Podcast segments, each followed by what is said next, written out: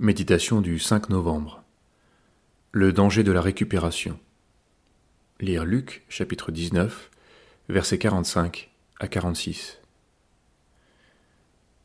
Jésus entra dans le temple et se mit à chasser les marchands en leur disant Il est écrit Ma maison sera une maison de prière, mais vous, vous en avez fait une caverne de voleurs.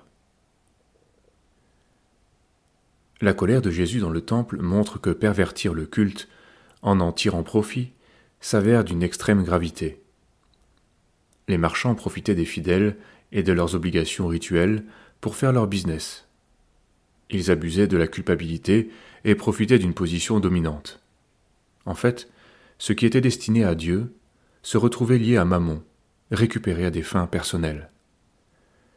Ce type de reproche adressé par Dieu est récurrent tout au long de l'histoire biblique.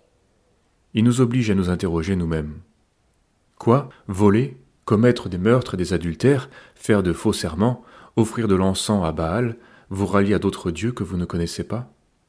Puis vous venez vous placer devant moi dans cette maison sur laquelle mon nom est invoqué, et vous dites Nous sommes délivrés, et c'est afin de commettre toutes ces horreurs. Est-elle à vos yeux une caverne de brigands, cette maison sur laquelle mon nom est invoqué? Je le vois moi-même, dit l'Éternel. Jérémie 7, versets 9 à 11. Quand nous tolérons que le mensonge, la violence, la cupidité ou les convoitises participent de notre service, quand nous usons d'une place prépondérante pour asseoir une vision impérialiste, quand nous sommes plus attachés à notre ministère qu'à la prière, alors nous sommes aussi de ceux qui détournent l'œuvre de Dieu de son véritable objet. Ma maison sera une maison de prière. Tout cela vient si vite, si facilement au seuil du sanctuaire. Nous ne servons pas Dieu avec un esprit de prière. Et pourtant notre vie est une maison de prière, et l'Église d'autant plus. Comment donc savoir si notre service n'est pas détourné de son véritable but? En observant la réaction du malheureux.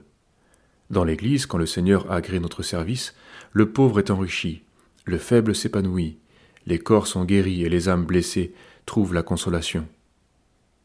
Ne supportant plus l'oppression, le Seigneur a chassé les vendeurs du temple.